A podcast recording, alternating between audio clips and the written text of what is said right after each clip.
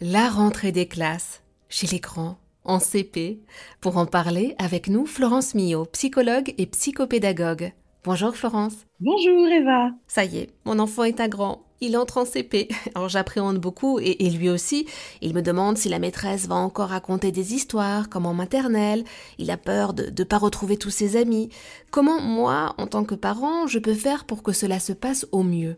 Alors justement, le CP, en réalité, c'est aussi une classe comme les autres. C'est-à-dire que dès qu'on va se mettre cette pression qu'on a on avait aussi, nous, peut-être adultes et parents à l'époque, le CP, c'est vraiment euh, la classe où euh, l'enfant va apprendre les fondamentaux. C'est une période très importante pour l'écriture, pour la lecture. On a encore un peu ce cliché, entre guillemets, et ce fantasme, alors qu'en réalité, l'enfant apprend toute sa vie. Aujourd'hui, dans les programmes scolaires, on, apprend déjà euh, dès la grande section l'alphabet, quelques mots, et puis on apprend plus tard en CE1, CE2, évidemment. Mais ce que je veux dire, c'est que le CP, ça reste une classe comme les autres. Et si justement on est dans cette pression et cette envie qu'il faut que ça se passe bien et qu'il arrive à lire à la fin euh, du CP et qu'on va essayer de tout donner, là, ça crée une pression. Et ça, ça se ressent en famille parce qu'il y a des tas d'enfants qui justement... Euh, au CP prennent encore le temps parce qu'il y a des enfants qui sont encore petits et qui euh, finalement vont mettre plus de temps, voire un an ou deux pour se mettre vraiment dedans et qui auront une scolarité tout à fait normal. Et puis des enfants qui adorent lire. Donc se dire, par exemple, comment, si justement votre enfant euh, a peur qu'il n'y ait pas autant d'histoires, que ce soit pas euh, aussi euh, dans l'imaginaire, aussi croustillant que ce qu'il connaissait, de se dire à la maison, comment nous, on peut continuer sur des histoires audio, comment on peut l'emmener euh, en partageant un livre juste, euh, un livre complice, même un livre de grand, euh, sans images, le soir en train d'essayer de décoder quelques mots et vous de continuer à lire des grandes histoires. Ça peut être de le nourrir autrement s'il il a peur que ce soit pas exactement comme il a envie au CP. Et toujours faire cette différence aussi entre mon enfant finalement n'est pas très à l'aise à l'école, il n'aime pas trop ça, et qu'il aime vraiment. Et en tant que parent, de pouvoir le nourrir sur justement des lectures, des exercices, un monde, un imaginaire qui lui plaît pour apprendre à lire si par exemple c'est compliqué pour lui le programme ou euh, le matériel qu'il utilise à l'école. C'est-à-dire que ne jamais se fixer, se dire ah bah tiens finalement je me rends compte qu'il n'est pas très très école ou qu'il aime pas trop trop ça, alors qu'en fait non, il aime plein d'autres choses. Sauf que peut-être que cette année, effectivement, le livre qu'il lit, euh, souvent c'est des livres pédagogiques, donc ils sont pas forcément les plus intéressants en termes d'imaginaire, ne l'intéresse pas totalement. Et puis pour d'autres enfants, au contraire, c'est assez simple, c'est ludique, il y a des images, ils vont s'y mettre ensemble. Et de se dire comment on peut accompagner son enfant en fonction de qui il est. Si par exemple, justement, si on reprend l'exemple de la lecture, euh, ça peut être comment on ferme les yeux ensemble, tranquillement, en sécurité, sur le canapé, et on crée des images mentales. Par exemple, on commence à lire une phrase avec son enfant, on l'accompagne, c'est peut-être un peu lent, c'est normal, il décode, ensuite on ferme les yeux qu'est-ce que tu vois à travers cette phrase euh, Ce personnage, comment tu le vois? Tu le vois grand, tu le vois petit, tu le vois avec un nez crochu? Et on s'amuse comme ça à donner le goût d'apprendre à l'enfant. Donc, soit il l'a naturellement à l'école, parce qu'il y a des, professeurs qui sont euh, vraiment euh, géniaux et qui donnent le goût. Et puis, parfois, on tombe sur une année, effectivement, c'est vrai, l'enfant n'accroche pas trop avec son professeur.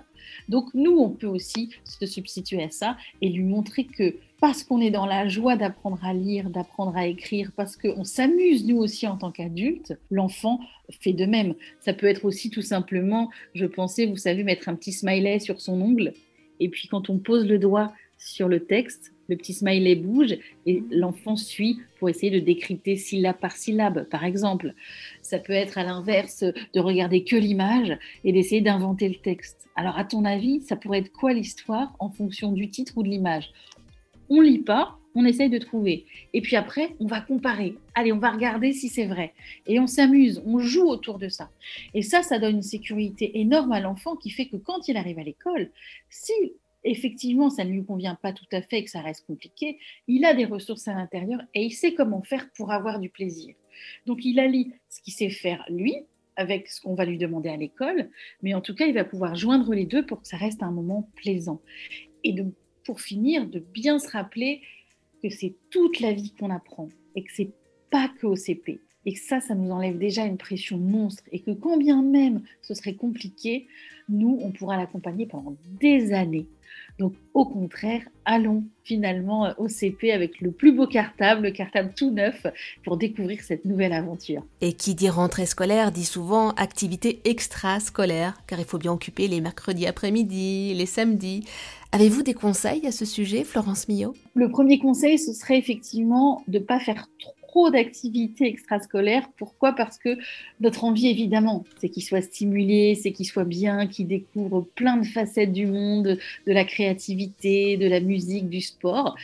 Et à la fois, quand on en fait de trop, en tant que parent, il faut l'accompagner, il faut attendre, et puis finalement on râle, et puis on a payé cher, alors je t'ai payé les cours de violon, donc j'attends à ce que tu fasses ton solfège tous les jours, donc ça devient parfois une contrainte. Parfois on s'inscrit aussi euh, à l'année, donc l'enfant, lui, il avait envie de tester autre chose, il pensait que le judo c'était chouette parce que son copain faisait du judo, mais quand il se retrouve euh, face aux autres, en fait, ça lui plaît pas du tout.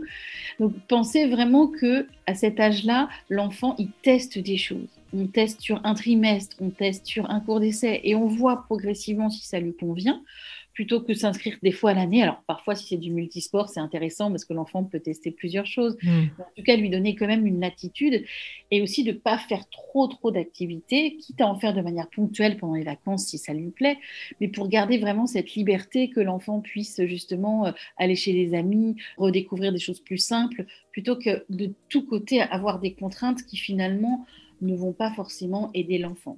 Par contre, on peut aussi avoir un enfant qui est passionné. Ça, ça existe aussi. L'enfant, il sait, mais c'est de lui-même. C'est pas nous qui l'inscrivons à des activités.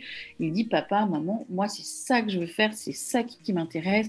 Et on le voit, par exemple, du dessin hors contexte d'activité, il dessine souvent, il veut s'inventer des mondes, c'est vraiment quelque chose, peut-être même qu'il voudrait en faire son métier, c'est sa passion. Alors là, on peut l'accompagner et se dire bah, comment on peut chercher un cours qui, peut, qui puisse t'aider, qui soit bien pour toi, ou justement on met peut-être un cadre à l'enfant pour dire bah, si c'est vraiment ta passion, euh, c'est important que tu en fasses un peu tous les jours, on le stimule.